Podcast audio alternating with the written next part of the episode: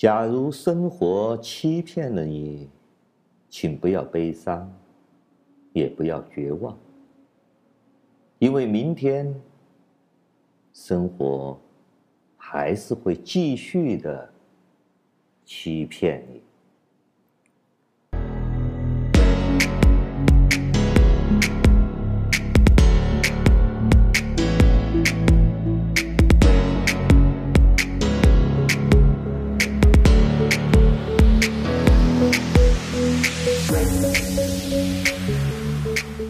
现代的中国年轻人经常会将过去的一些著名的诗歌改编成现代的感悟，重新的演绎发挥。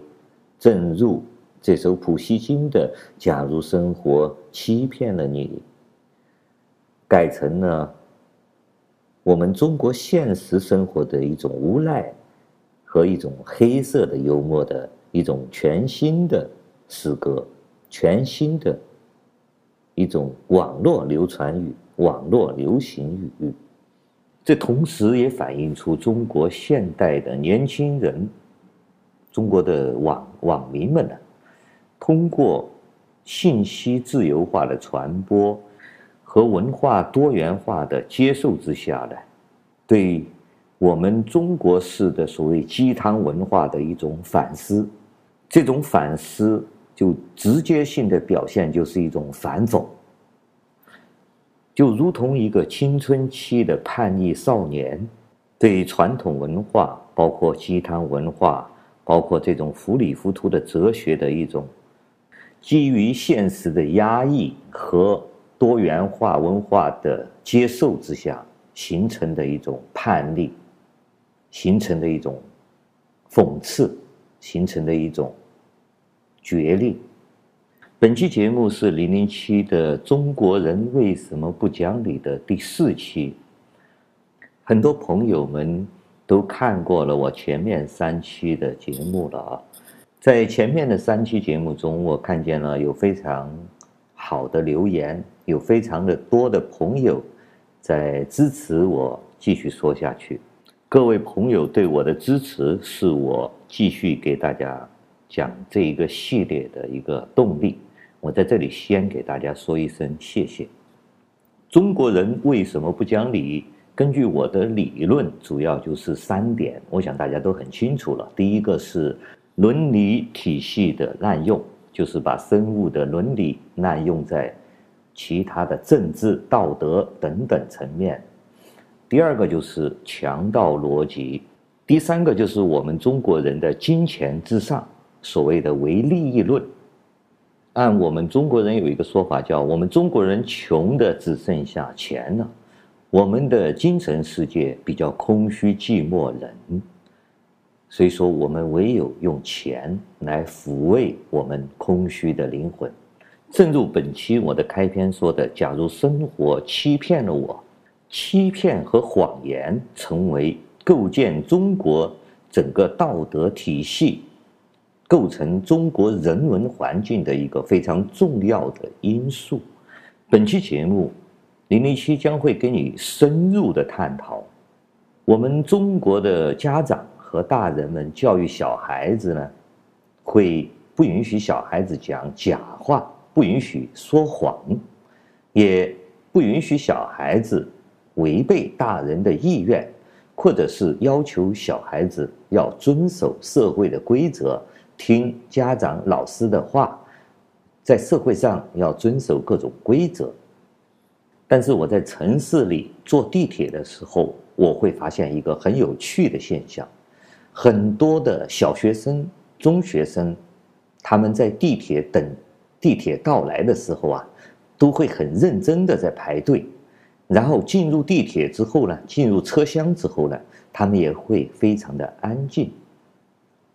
但往往是一些年纪比较大的人呢，不仅要插队、乱挤乱上，而且在车厢里面是肆无忌惮的大声喧哗，甚至还会拿点东西在那里吃。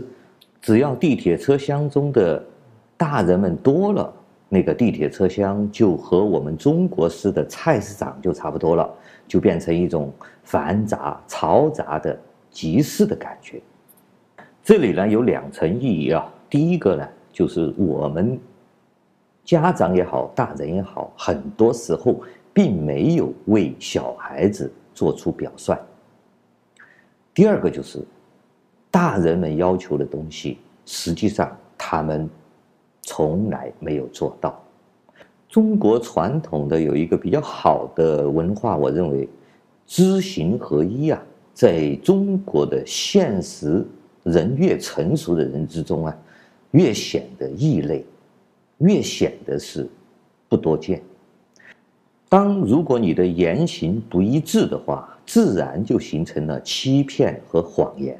这个族群的文化是以欺骗和谎言来维系它的道德和社会的整个内在的文化底蕴之之后啊，就事实上形成了。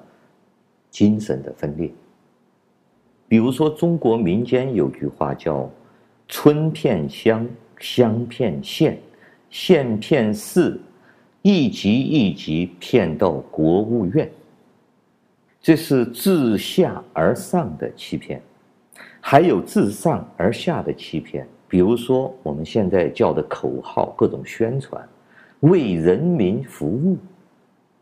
为人民服务这个口号挂了很多年了，我们全中国人民经过这几十年的感受，我想，可能每一个人从心底里都会说这是一句谎言，但是，没有一个人会指出这是一句谎言，这些都仅仅是浮在海面上的冰山的一角。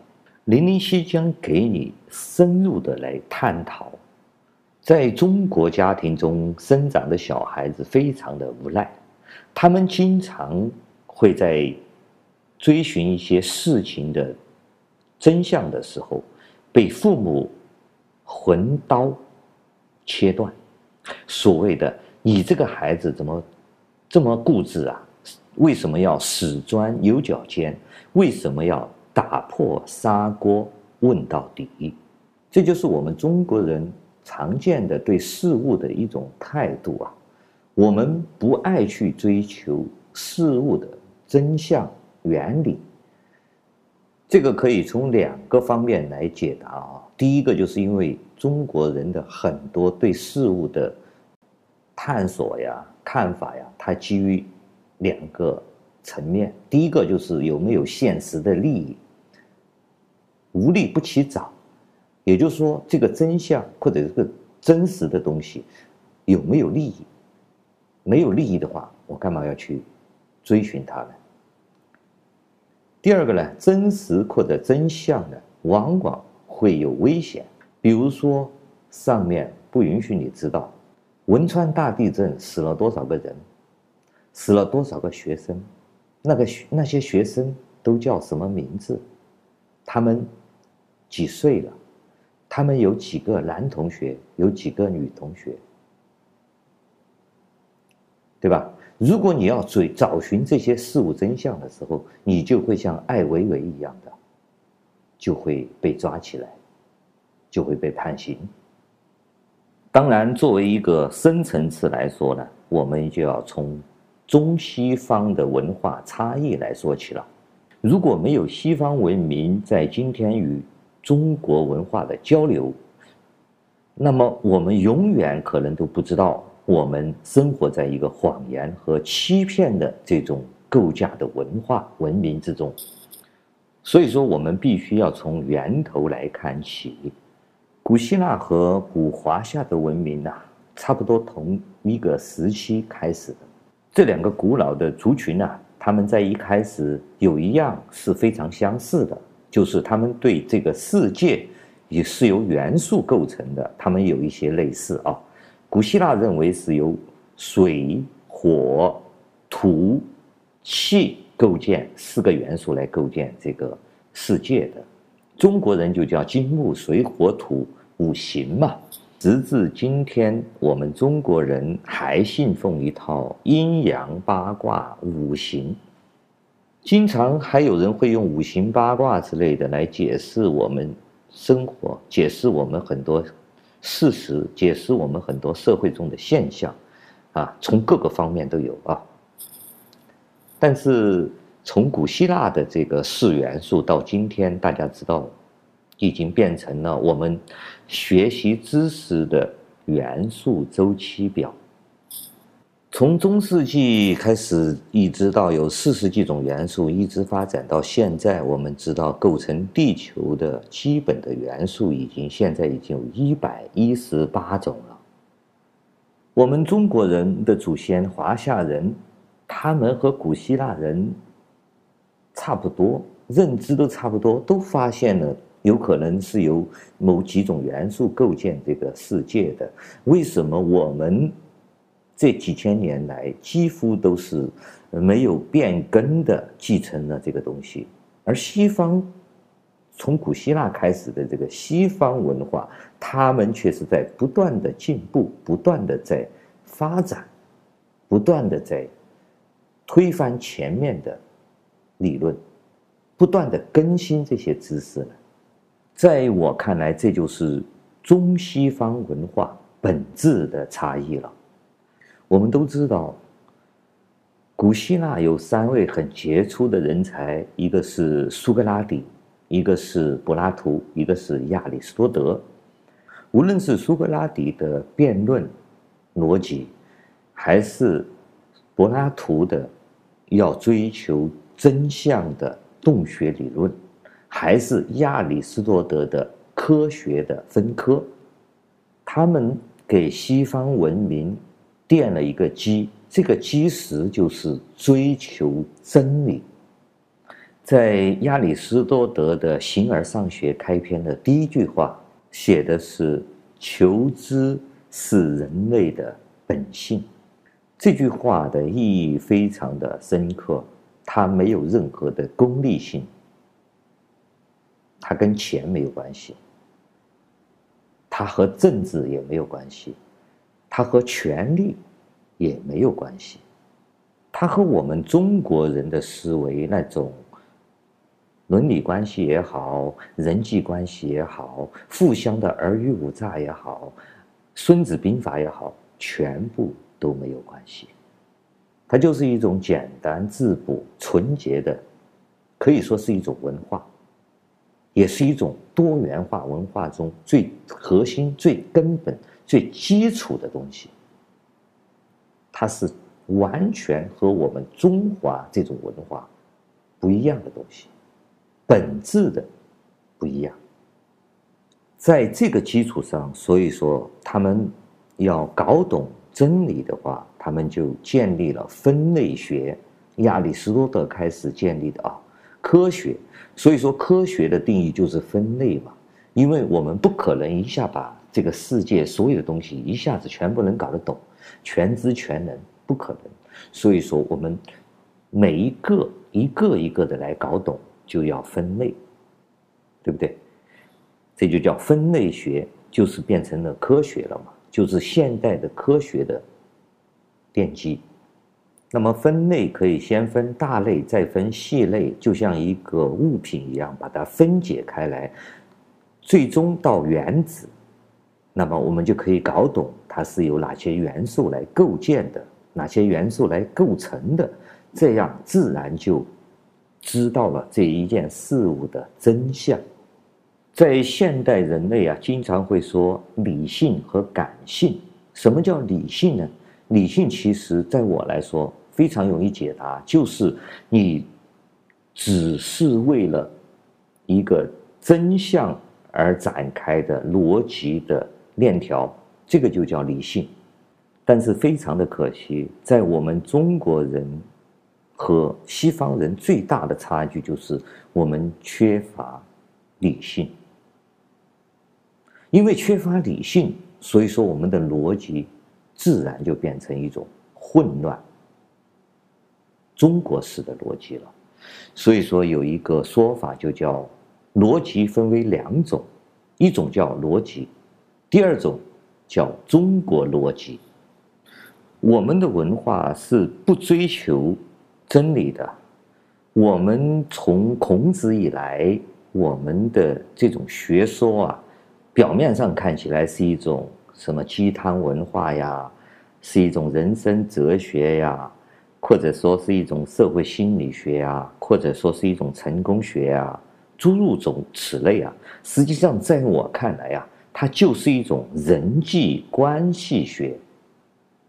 无论是我们的礼仪道德，还是我们的什么八荣八耻，还是我们那些诸如为人民服务、为天地立心、为生民立命、为万世开太平之类的这些东西啊，都是基于这种人际关系学说中的一种，都是一种鸡汤式的一种感悟，或者说是一种励志的名言。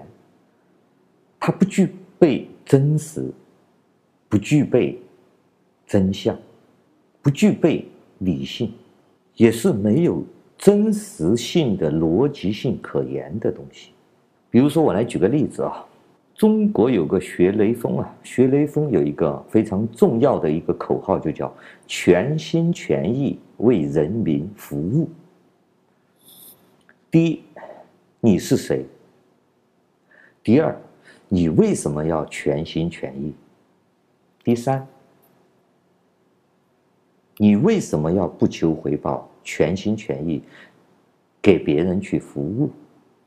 对于这个问题啊，我希望朋友们可以在我的下面留言告诉我你们的一些看法。所以说，你就会发现，我们这个国家，我们中国人呐、是由谎言构建的。因为我们说的东西和我们所行的是两回事。我们中国文化就是由一套谎言体系构建的道德、道德标准，或者是树立的道德模范、树立的那些圣人，就自然造成了我们的一种精神分裂，自然造成了我们实际上就达不到的所谓的。知行合一的标准，在一个充斥着谎言的文化之中，你如何去讲道理呢？好了，感谢大家收听今天的自由发声，我们下次再见。